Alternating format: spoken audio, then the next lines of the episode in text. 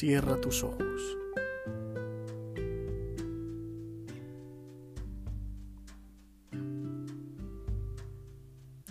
Contempla.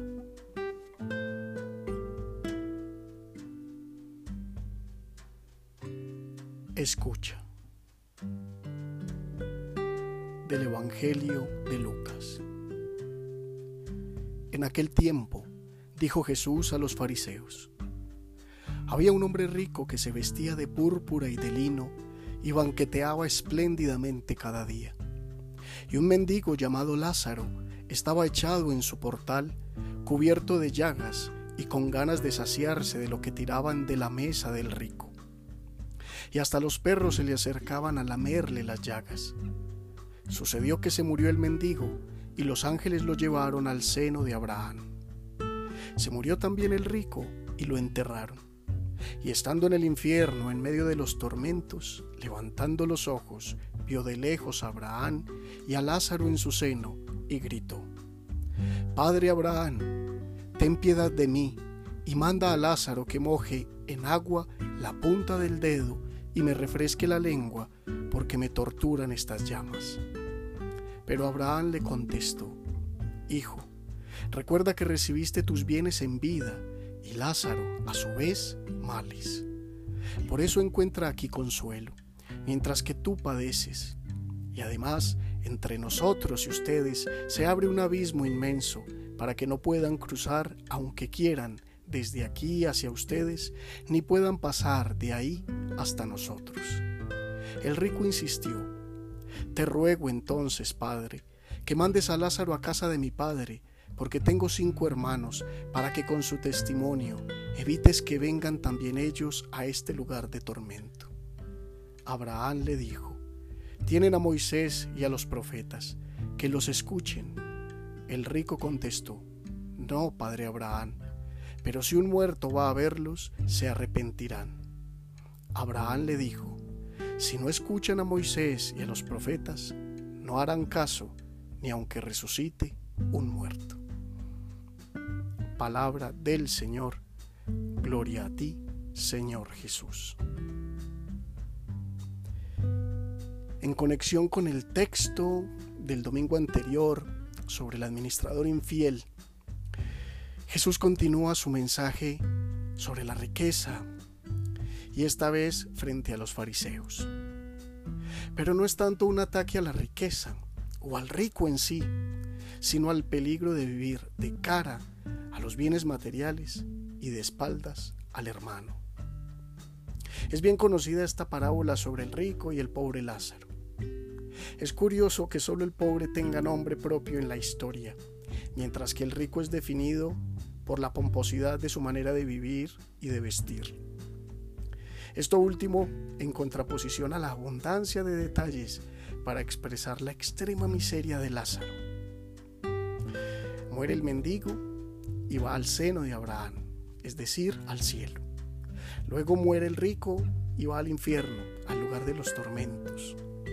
Esto no significa que Lázaro mereció el cielo simplemente por el hecho de ser un desposeído de bienes materiales o de haber sufrido, y que el rico alcanzó el infierno en castigo por haber nadado en la riqueza. Significa más bien que el corazón de Dios es el lugar del consuelo para todo sufrimiento y el tormento es vivido por todo aquel que ocupándose solo de sí mismo, ha vivido ignorando el dolor, la fragilidad, la necesidad de sus prójimos, de los que están a su puerta, de los que tocan a su casa. Solemos caer en un error reflexivo cuando leemos estos pasajes del Evangelio y deducimos que Jesús condena a los ricos con todo y sus posesiones. La intención del maestro no es esa, su intención es clara. El pecado no radica en tener riquezas, sino en hacer de ellas un Dios, un Dios, un ídolo de falsas seguridades, que nos deja ciegos hasta el punto de no ver al necesitado que está a nuestro lado o que toca nuestra puerta. El rico muy seguramente era consciente de la presencia del pobre a su puerta, ya que en el diálogo con Abraham da cuenta de que conoce su nombre al pedir que Lázaro vaya a casa de su padre a advertir a sus hermanos para que cambien de conducta y no reciban el mismo destino suyo. Esto quiere decir que, aunque no sabemos por cuánto tiempo estuvo Lázaro tirado a la puerta padeciendo hambre y enfermedad, el rico siempre supo de su presencia y jamás acudió a auxiliarlo, a compartir un poco de los bienes con los que había sido bendecido para alimentar al necesitado y curar sus llagas. Su actitud fue de indiferencia ante el sufrimiento humano. Por eso él mismo hizo de sus riquezas su propia condena. Ahora bien, en la escena que se presenta después de la muerte de ambos, cuando el rico avista desde el infierno a Lázaro junto a Abraham, sabe reconocer también a este último y en medio de sus incesantes ruegos le dice Padre Abraham, lo cual nos da a entender que el rico era creyente. Por eso la parábola va dirigida a los fariseos, quienes engalanados de poder ignoran también al pueblo de Dios que sufre.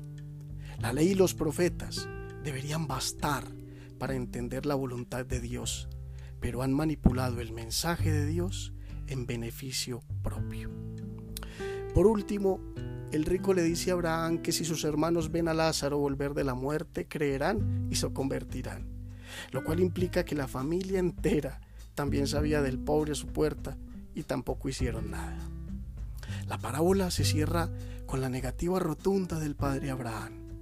No creerán ni aunque resucite un muerto. Profecía de lo que ocurrirá en Jerusalén, pues las autoridades religiosas no creyeron que Jesús era el Mesías de Dios, aunque resucitó a su amigo Lázaro. Y tampoco creyeron cuando después de tres días el mismo Maestro volvió a la vida. De la misma manera se presenta Jesús a nuestra puerta y preferimos no creer. Cerramos los ojos y el corazón ante el desamparo y ante el abandono de los demás. Nos excusamos en no dar porque no somos ricos, pero Jesús no se refiere solo a los bienes materiales, sino también a los valores del amor, que son abundantes para ofrecerlos al hermano, pero preferimos dejarlos guardados. Que el Señor nos ayude a liberarnos de la esclavitud de nuestros apegos, cualesquiera que sean, y nos abra los ojos y el corazón para descubrir lo necesitado en nosotros y ante nosotros. Para terminar, oremos. Amado Jesús, soy quien soy porque le has dado sentido a mi vida con tu amor. Te pido que me ayudes a no cerrar la puerta de mi corazón ante la necesidad y la fragilidad de mis hermanos. Que tu misericordia me impulse a ser atento, generoso y solidario desde lo que soy y lo que me das. Que siempre sea compasivo y reconozca tu rostro en cada hermano que se me acerca. Amén. Feliz semana.